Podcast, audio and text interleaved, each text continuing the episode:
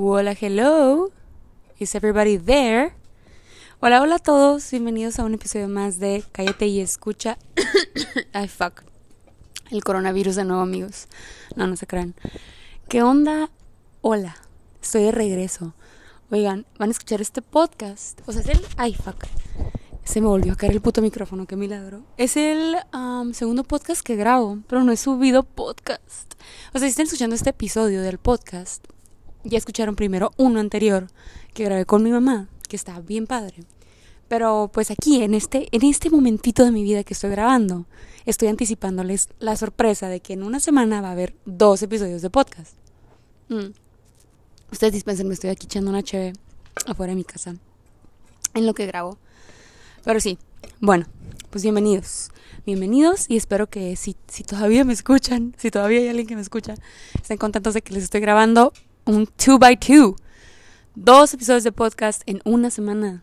I know, I know. Buy one, get one free. That's me, bitch. Pero bueno, si vieron el episodio del día de hoy, el nombre está muy, muy atractivo. Espero que los haya atrapado. Se llama A veces me dan ganas de reírme en los funerales. Y no, no se pongan en plan de que esta morra es una sádica loca. Y creo que siempre termino justificando el por qué no soy una psycho bitch. Tal vez sí lo soy y no me gusta admitirlo, pero no soy al, grado de psicópata de que me gusta ir a funerales a reírme. No. Creo que el título del podcast engloba perfectamente un tema que quiero tocar. Que, como siempre, me pongo a pensar de la vida y digo, ay, escuchen las campanadas. Es que ya son las... ¿Qué hora es? Las nueve de la noche. Ahorita van a sonar nueve veces. Eh, creo que ya les habían escuchado en algún otro podcast, ¿no? Siempre, siempre algo me distrae. Ay, ¿Se dan cuenta? ¿Se dan cuenta porque no me va bien en la vida? Mm. Bueno, vamos a dejar que, que suenen las campanadas en lo que hablo de, esto.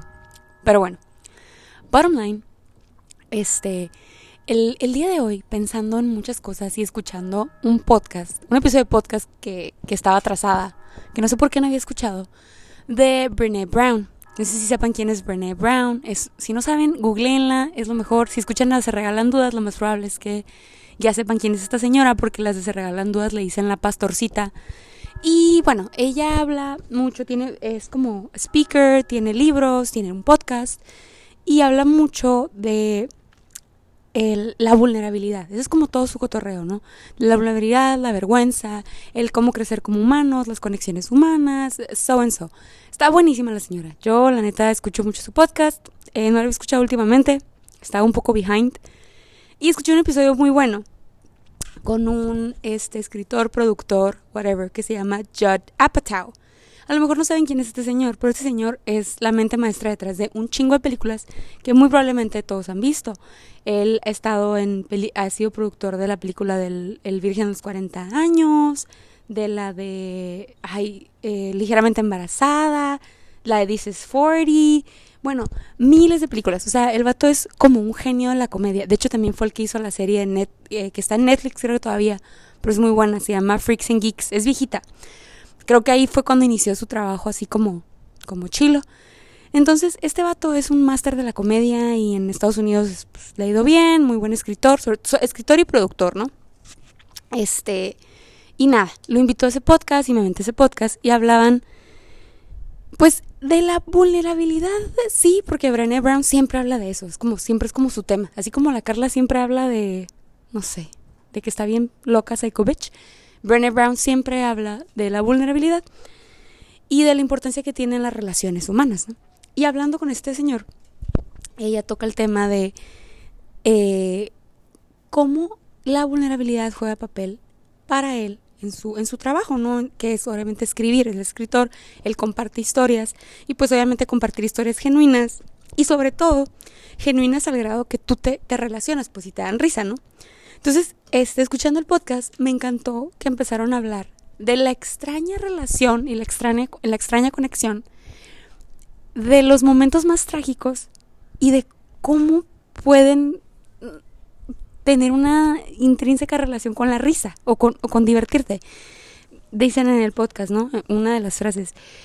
Rare Comedy, eh, dice, él está hablando de una película, ¿no? Que acaba de salir y como que están ahí promocionando un poquito de la movie. Y dice, this is a type of rare comedy that it is an exploration of grief. O sea, ¿qué quiere decir esto?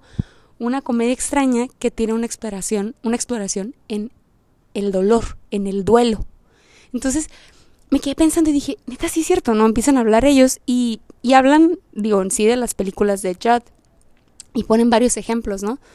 De cómo el, el, él encuentra en su forma de escribir o en su forma de, de mostrar las historias de sus, aunque sean falsas, aunque no sean reales, pero en sus personajes, ya sean películas o en series, que logra él captar el sentimiento de risa, pero que siempre detrás de eso, y si te pones a analizarlo, te da risa o, o lo sientes cercano a ti porque de cierta forma lo has vivido. Y si te vas más deep en muchas de las cosas que te pueden dar risa, existe algo de, de, un trauma o algo que te, que te presenta un duelo, ¿no? También hablan de un ejemplo, ¿no? Como en la serie Freaks and Geeks. Si no lo han visto, es de niños que están entrando a la prepa. Entonces, imagínense, típica serie gringa de morrillos que no saben ni qué pedo y están descubriendo la, la vida en la preparatoria, ¿no? Entonces, típico, ¿no? Que hay una fiesta y, y hay este juego, en una escena de un fulanito que está en una fiestecita y él obviamente no es el niño más guapo, no es el niño más... el que, el que obviamente todo el mundo va, va a voltear a ver, ¿no? Él es como que el rarito.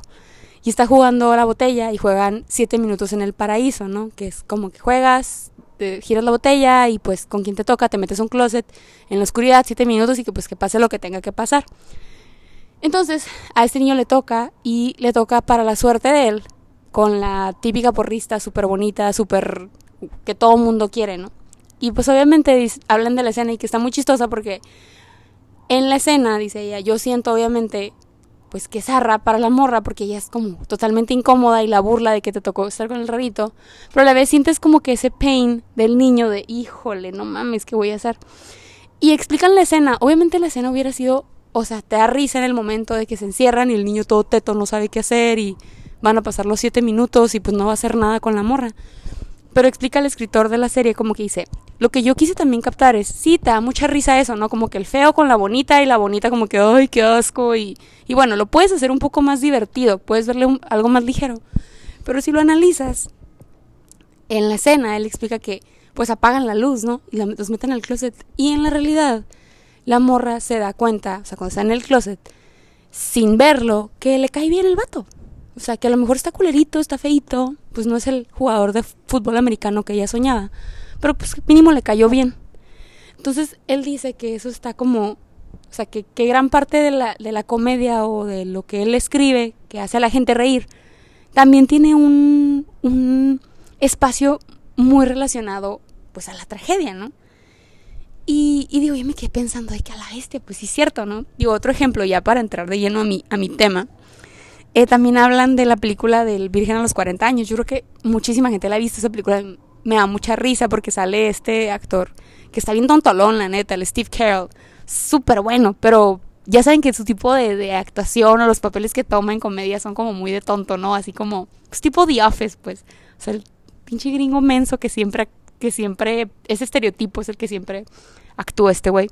Entonces, en la película del Virgen a los 40, pues obviamente dice él que toda la trama pues está súper chistosa, ¿no? Porque el vato pues nunca admite que es virgen a los 40 y que obviamente pues todo lo que tiene que vivir, porque ya pues ya su, grupito de amigos o de sus trabajadores lo empiezan a decir, no, güey, ya tienes que coger, o sea, y pues bueno, si ya vieron la película pues ya saben todo lo que pasa, pero este empieza a decir, el escritor de la película, Judd Apatow, empieza a decir, o sea, en realidad si te pones a pensar, pues toda la idea de alguien que es virgen a los 40, pues yo la manejé escribiéndolo de un de una perspectiva chistosa, pues de todo eso, pero, pero claro que si te pones a, a, verlo de esa manera, desde las relaciones humanas, pues al final de todo, él es un hombre que sí, es virgen, pero en realidad lo que le pesa y lo que le duele y lo que le, lo, lo que hace la película inclusive hasta el final, ¿no? Pues bonita, es que en realidad lo que le avergüenza no es tanto la parte, digo, sí, no, la parte sexual, sino que él no ha tenido una conexión con una persona de esa forma, pues. Entonces, él, él, lo que siente él es vulnerabilidad y se siente avergonzado de que ha pasado tanto el tiempo y él no ha tenido eso y siente que si lo tiene, pues la persona no lo va a querer o no va a ser buena, bueno, X mil preocupaciones que tiene el personaje, ¿no? Y dice, o sea, a pesar de que todo esto es falso, nada, nada de esto es real, o sea, yo no, yo no escribí esto porque yo conocí a un virgen a los 40, o sea, no, yo lo estoy escribiendo porque se me ocurrió, pues. Pero lo hago, lo hago y, y, aunque no te identifiques, lo que hice, aunque no te identifiques porque no lo hayas vivido tú, en realidad sientes que va de un lugar genuino, porque pues está bien relacionado a lo vulnerables que somos. Entonces, digo, ya hablando de eso, ¿no? De la conexión de la comedia, la rara conexión que tiene la comedia con, con el dolor o con el, o con el sentirte avergonzado, con el duelo, me puse a pensar, ¿no? O sea, es que sí es cierto. Por eso existe también a veces la que llaman la comedia negra, ¿no? O a veces yo me cacho a mí misma, me, me, viendo memes, ¿no? Tipo, ejemplo, memes en Instagram y ves un chiste que neta está muy grosero, o sea, y no grosero de que, ay, es un chiste colorado, no, que a lo mejor ofende a un grupo de personas o... Y lo ves y dices, híjole, me hizo reír. Y dices, ay, no, man, es porque me estoy riendo de esto, ¿no?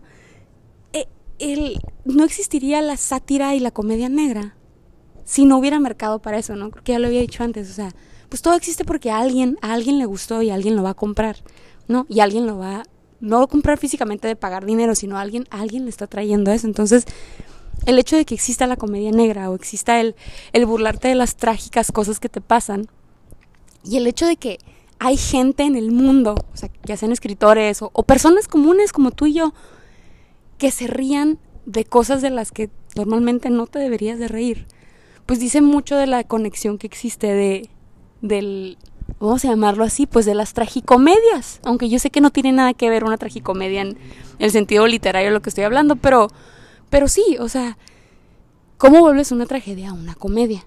Y, y por eso le puse ese título al podcast, porque personalmente, este, me acuerdo mucho de cuando estaba en la cuando estaba, yo creo que, ¿qué fue? Estaba, iba saliendo de la prepa. Mm, me tocó vivir una rachita en, en mi vida familiar donde varios eh, familiares fallecieron muy seguidito. Este, y yo, a, mi edad, a las, ¿qué, ¿qué, tendría? Iban a ser casi 18 años, ajá, 17, 18 años. Yo nunca había ido o nunca había experimentado eh, todo lo que conlleva vivir un funeral. Creo que en alguna otra ocasión, cuando estaba más chiquita, porque, ajá, yo, yo nunca he ido a un funeral, nunca, nunca, nunca, hasta que tuve 14 años. Y fui a un funeral, pero un ratito nada más, y así como que fue como muy extraño para mí, de una compañerita de baile. Yo estaba más pequeña. Esa, esa para mí fue la primera vez que yo recuerdo de haber ido a un funeral. Sí, porque más chiquita, pues como que mis papás siempre de que no, mejor no los lleves, o sea, no, como que no. Y, y pasó esa vez. Entonces, tenía 14 años y para mí fue como muy X, fue como muy, no X en plan de, o sea, claro que me, dio tristeza y todo, o sea, fui, pero fue las, de las primeras experiencias que viví con, con ese grado de tristeza, ¿no? De perder a alguien que quieres o como exponerte a la pérdida de alguien.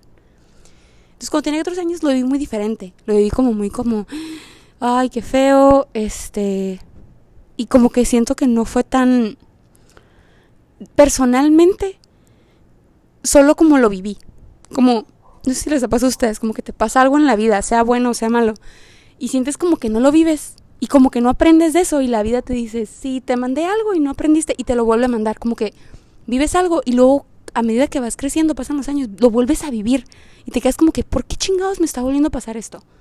Y no es tu mala suerte. Yo siempre he dicho que cuando no aprendes tu lección en algo, la vida se encarga de decirte, a ver, vamos a enseñarte, cabrón, vas a agarrar el pedo. Entonces, siento que a los 14 años estuve expuesta a lo que fue la pérdida de alguien, pero solo lo viví pasajero. O sea, como que como cuando dicen los gringos, you go through the motions, o sea, a lo mejor me sentí triste, qué mala onda, estás ahí, hasta inclusive aprendes la etiqueta de los funerales, ¿no? De como que cómo actuar y todo ese, todo ese cotorreo, ¿no? Por más triste o frío que suene.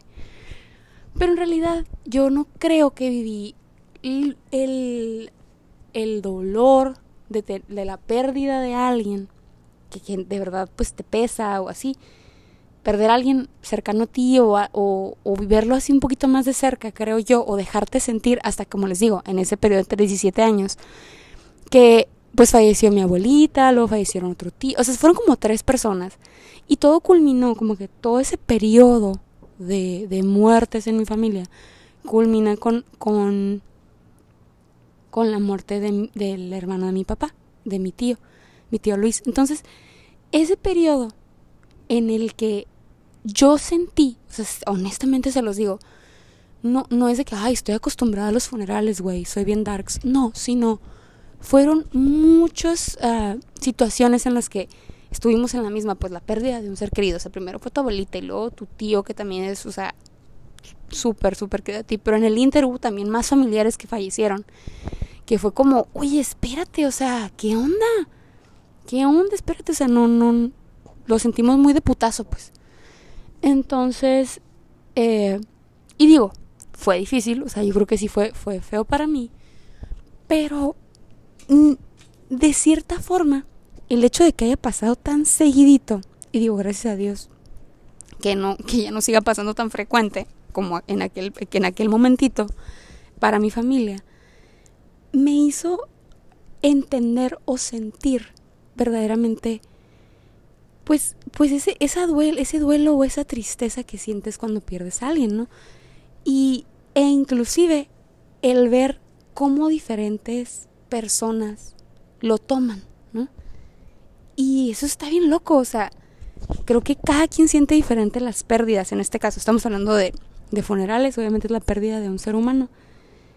E, eso me preparó después para otros momentos en mi vida en los que pierdes a alguien. En ocasiones sí también fue perder a alguien físicamente, o sea, también otro, otra, otro fallecimiento. Y también perder a la gente aunque no se muera, ¿no? Y creo yo que ese pedacito de, de, vida o de crecimiento que tuve al respecto de la relación que tienes, que tiene uno con, con la pérdida de un ser querido, con la muerte, vaya, vamos a decirlo así, al, a mí, a Carla Monge, me hizo agarrarle como un, como un momento, o sea, pudiera yo decir, ay no, me, me hizo como que muy insensible a, pero no, no me hizo insensible, al contrario, me hizo hipersensible a la pérdida y al duelo. Siento yo que en ese periodo de mi vida yo me volví muy observadora de eso, de, de, de cómo la gente siente y cómo la gente expresa o, o no expresa lo que siente. ¿No? Y sin entrar en mucho detalle, pues creo que me es, ese, ese, de ese duelo, de esa tristeza, entendí cómo vivo yo mis duelos. Y me di cuenta que yo, o sea, toda mi vida he sido como esa gente como que se ríe de sí misma, pero a veces de que, no sé, o sea, me encanta a mí hacer chistes de mí, ¿no? O sea, digo, también, no es de que siempre me la pase tirándome shit a mí misma, pero sí, o sea, ese, como le dicen, self-depreciating humor, self-depreciating humor que, que a veces tienen los gringos, ¿no? Como que de tirarte shit para ti mismo. Es algo que, que siempre he tenido, o sea, desde, desde morrilla, ¿no? Pero al vivir todas esas experiencias y hacer una introspección de cómo tomas tú el dolor, me di cuenta que yo en lo personal empecé a manejar mi dolor como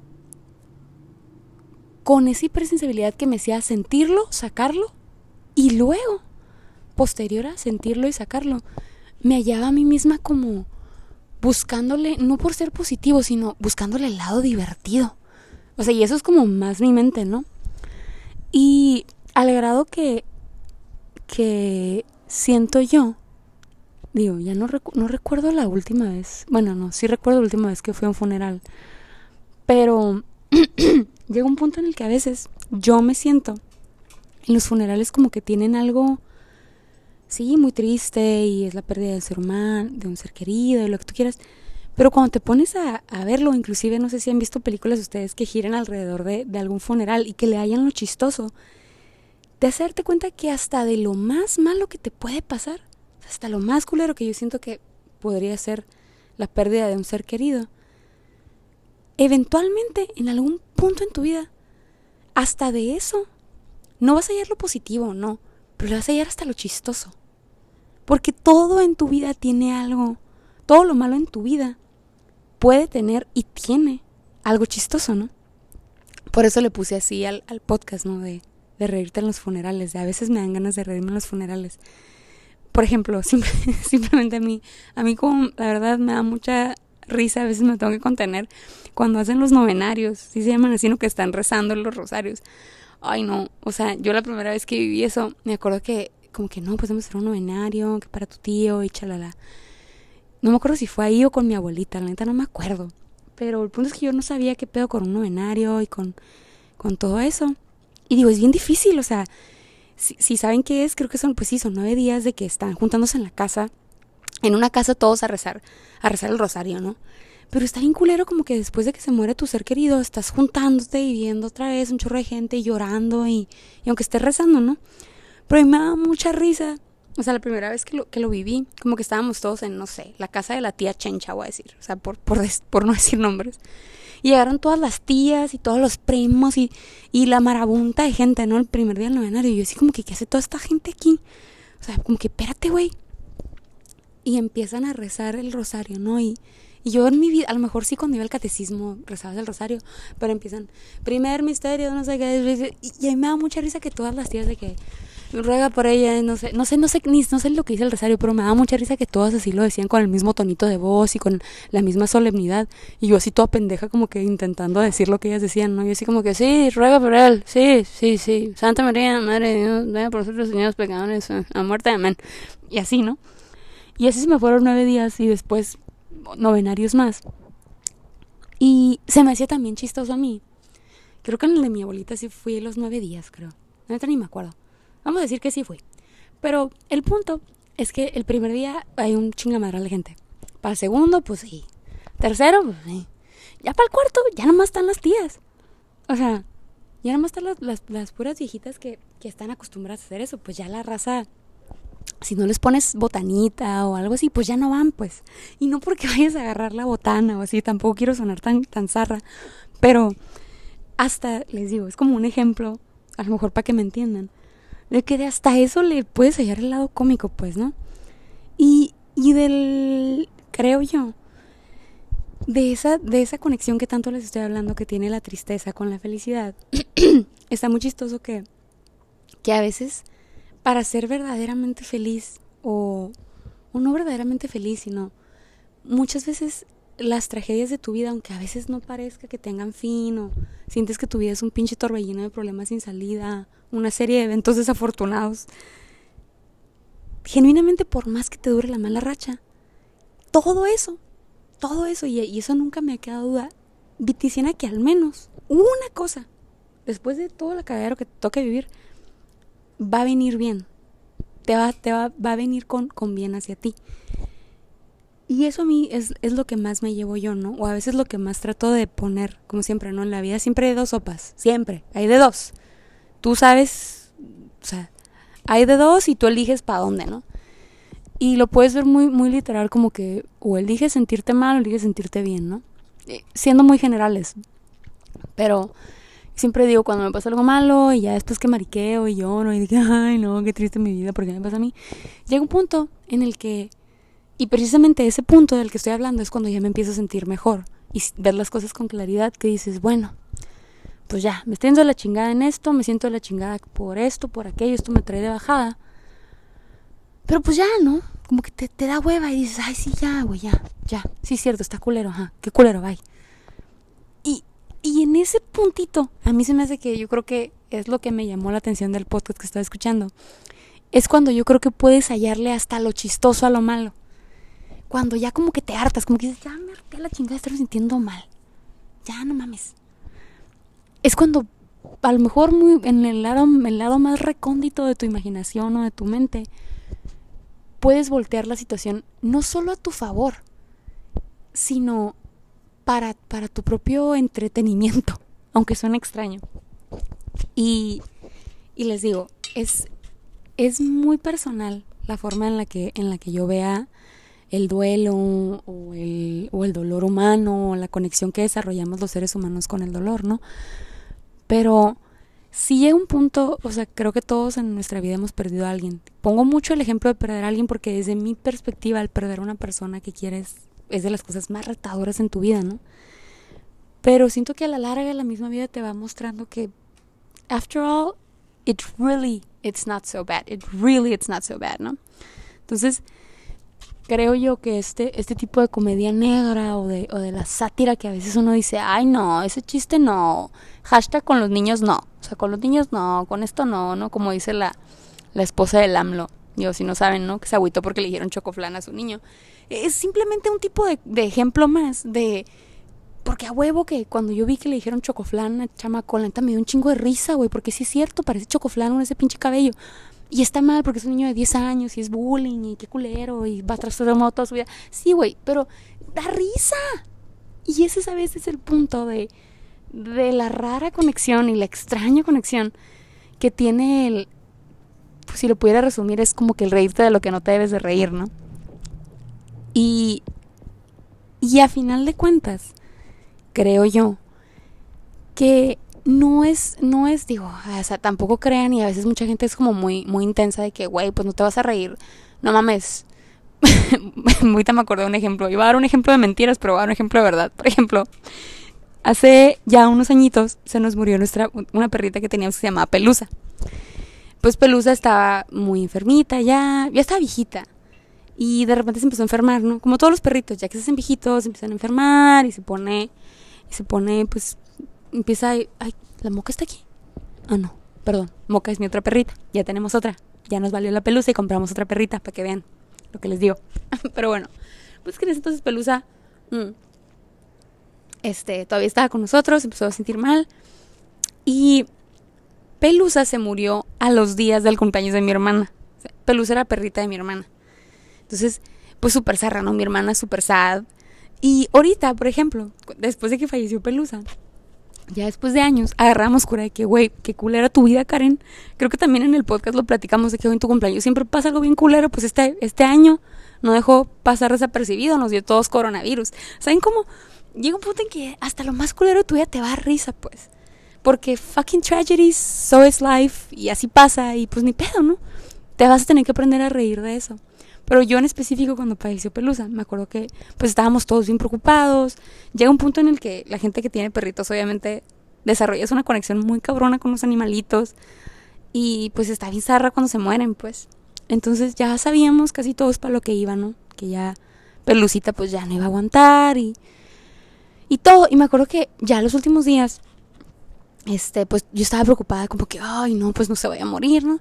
Y el día que se murió, me acuerdo que en la mañana pues me fui y ya dije, yo todos los días vengo a comer a mi casa del trabajo. Me fui al trabajo, charla.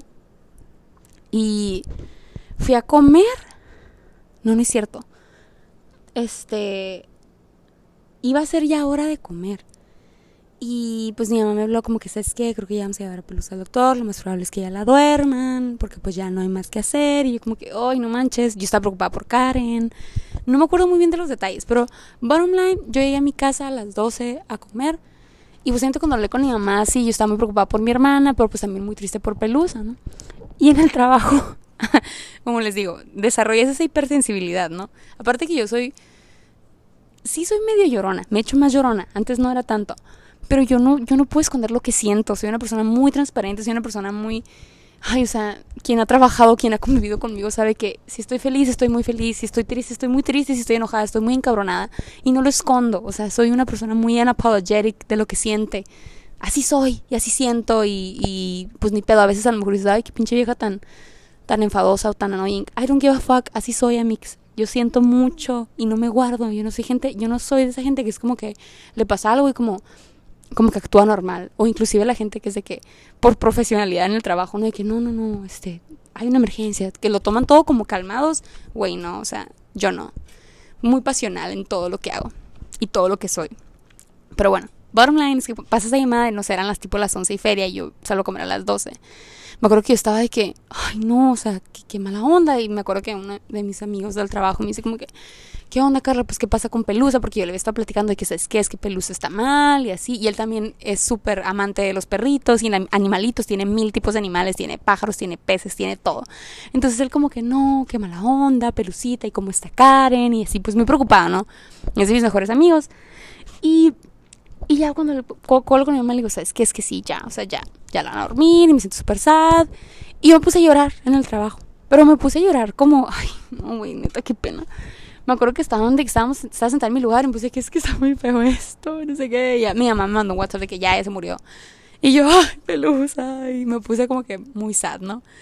Y ya ahí estaban como que otros compañeros de trabajo de que, uy, ¿qué pasó acá? O sea, como que tiene la Carla. Y mi jefa desde entonces de que, Carlita, ¿qué pasó? Yo de que es que... yo no podía ni hablar, yo estaba llorando de que, ay no, o sea, se me había muerto neta, un fam o sea, mi papá, mi mamá, no sé, toco madera, ¿no? Pero yo estaba muy mal y me puse mal en el trabajo y me valió madre. Yo, puse a yo puse mi drama de que, qué difícil. Y les dije que no, me voy a ir a comer, bye. Y me fui y me vine a la casa, ¿no? Y ya, me acuerdo que mi papá también vino del trabajo y todos aquí en la casa de que, pues, sad, ¿no? Pero yo ya venía llorando.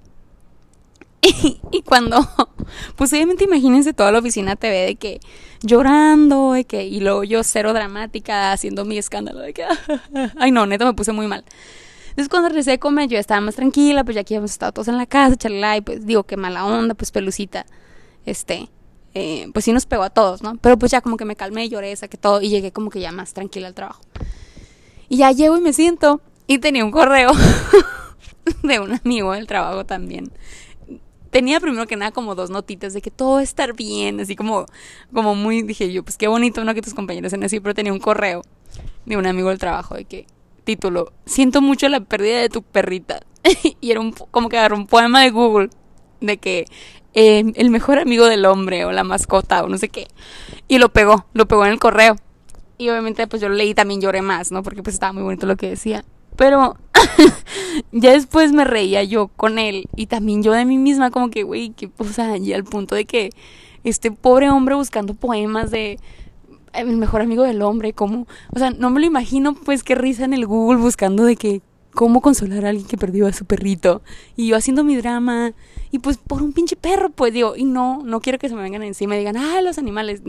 O sea, sí, yo también quiero mucho los animales y claro que nos pesó un putero lo que se nos fuera este pelusa, ¿no? Pero independientemente de todo eso, o sea, genuinamente no me pueden negar que hay un lado cómico de ese cajadero, pues. Que si lo vieras en una serie, estoy segura que si agarraran ese, ese tipo de situación y lo hicieran una escena en una película o en una o en, o en una serie, ajá, lo hicieran como una, como una escena de verdad, alguien que supiera hacerlo, ¿verdad? Yo no. Te haría risa, pues. Porque tiene cierto lado chistoso. O sea, no sé, inclusive imagínense que me hubiera parado el oficial y que yo dije, ah, es que perdí a mi perrita. O no sé, como. Puedes buscarle lo chistoso a todo. Y, y creo yo también que gran parte de eso es.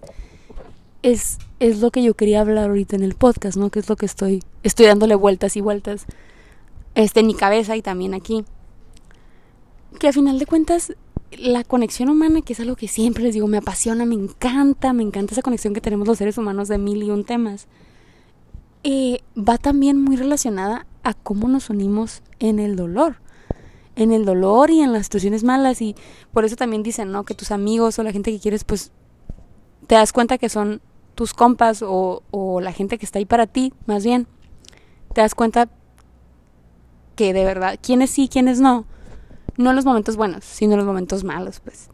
Entonces, es como un punto inclusive yo creo como de catarsis. Si no saben qué es catarsis, yo tampoco sabía, ¿eh? Para mí catarsis era un CD de Belinda. Este, pero no. Déjenme les digo la definición. Em, catarsis. Entre los antiguos griegos, purificación de las pasiones del ánimo mediante emociones que provoca la contemplación de una situación trágica. Otra definición es liberación o eliminación de los recuerdos que alteran la mente o el equilibrio nervioso. O sea, una catarsis es literalmente eso, es todos tus feelings, como que todo lo que estás sintiendo, lo, más bien, todo lo que te puede provocar sentir alguna, algún momento trágico en tu vida, todos los feelings que te remueve o que te crea o que te genera. Entonces, mm, sorry, estoy tomándole mi cheve el punto de esto, o de la palabra catarsis, que es mi palabra que ya, o sea, no es que no supiera que existiera, pero simplemente nunca me había puesto a ver qué chingado significaba. Eh, es, va muy relacionado a este tema. ¿Cómo en realidad existe ese, desde hace mil años, el, el sentir algo malo? O sea, en realidad es lo que verdaderamente te va, creo yo, o en mi cerebro así se ve, a veces de la, de la tragedia y de lo más culero que sientes en la vida. Y es donde está el camino. O sea, por eso mucha gente a veces le tiene miedo o, o, al dolor. O sea, póngase a pensar las miles de veces que, al menos a mí me ha pasado, que dices, ay, la bestia, a lo mejor no hubiera sido tan apretada con este güey, no, no hubiera sido tan mamona y a lo mejor ahorita ya tendría novio, estuviera casada y tendría dos hijos. Who knows? En el momento no lo hiciste, pero al menos tomando ese ejemplo, precisamente, hay veces que nos da miedo soltar, nos da miedo dejarnos caer, nos da miedo ser vulnerables, ¿no? Y esa a veces la importancia que tiene, o que yo he aprendido mucho con esta señora, con Brené Brown, de, del dolor, la vulnerabilidad y, el, y, el, y la vergüenza, que a veces uno dice, ay no, qué, qué pena ajena, o mil, todos esos sentimientos que a veces te causan así como, como cringe, como, híjole, no, no quiero, no quiero ni siquiera pensarlo. En realidad son los que te hacen, los que te hacen crecer y sobre todo, desde mi punto de vista, son los que neta hacen la vida más amena, aunque suene raro y aunque suene masoquista. No vale, la, la vida no vale nada, la neta. ella en Agustín Lara, ¿no? Este, la vida no vale nada. ¿Es Agustín Lara que lo escribió? Bueno, no sé. Fuck it. La vida no vale nada. si no le estás, si no hay nada que le agregue como saborcito, ¿no? Si lo ven así, la neta, les puedo postar lo que quieran, lo que gusten y manden. Por eso tantas estrellas de Hollywood y celebridades les va a la chingada. Bueno, les va a la chingada. Eh, caen en las drogas y en mil otros tipos de manías. Porque a veces, eh, por más que creas que te va bien en la vida, ¿no? Lo que sea que sea para ti, que te vaya bien, éxito o, o whatever, no estaría tan chingón si uno, no te hubiera costado y dos, no fuera, no tuvieras siempre el, no el miedo de que te lo van a quitar, sino no hubiera algo que, atentara con esa felicidad y que a veces lo logre, ¿sabes cómo? Hay veces que la vida te va a traer de la, de la chingada, pero por eso les digo, me ha costado, sí me ha costado, y estoy aprendiendo y seguiré aprendiendo, ¿no? Pero a veces digo, bueno, ya, nada es permanente, nada, ni lo bueno ni lo malo. Y si empiezas a ver la vida desde esa perspectiva, la empiezas a disfrutar más, güey. Te la empiezas a, tomar como neta, it's not that deep. Esa frase, neta, güey, no es, it's not that deep, man. Like, it's not that deep. No es tan profundo como tú crees, güey. A veces sí me gusta tirarme la de que, no, yo todo lo analizo y todo lo veo. Pero genuinamente la vida no es tan complicada ni tan profunda como a veces uno quisiera o lo hace creer o le hacen creer. En realidad es tan sencillo como, te pasa algo bueno, te pasa algo malo, te pasa algo bueno, te pasa algo malo. A veces te van a pasar muchas cosas malas, a veces te van a pasar muchas cosas buenas. Pero bottom line, el pedo es que sigas, güey. Porque de eso se trata, de eso se trata estar aquí. Y de eso se trata yo creo a veces el disfrutar la vida, ¿no? O sea, no se trata de agarrar quotes y ver el, el camino de la felicidad y agarrar la frase de Will Smith o... Bueno, ahorita Will Smith, pobrecito, ese mío. Por ejemplo, Will Smith, ahorita está en de la chingada, ¿no? Con los memes, pobrecito. Este, que lo traen todos de bajada, que porque sí, que si le puso el cuerno no le puso el cuerno. Y hay todo un debate, ¿no? De que en realidad la que está bien es la esposa, o el si le pusieron el cuerno, no se lo pusieron. Bueno, no voy a entrar a detalles en todo ese pinche debate. Pero, bottom fucking line es no hay nadie que sepa en realidad lo que está haciendo con su vida. Todos vamos, vamos aprendiendo a fregazos. Y creo yo que a punta de fregazos es cuando verdaderamente aprendes más. Y es inclusive a punta de fregazos, de caídas y de golpes y de tropiezos, que a veces la vida se disfruta más, güey. Les digo, aunque suene masoquista, aunque suene que pedo que se fumó esta ruca, como les digo, no, es, no existiría la sátira, la comedia negra, el burlarse de lo, de lo indebido y que te dé risa si verdaderamente no fuera lo que todos estamos pensando.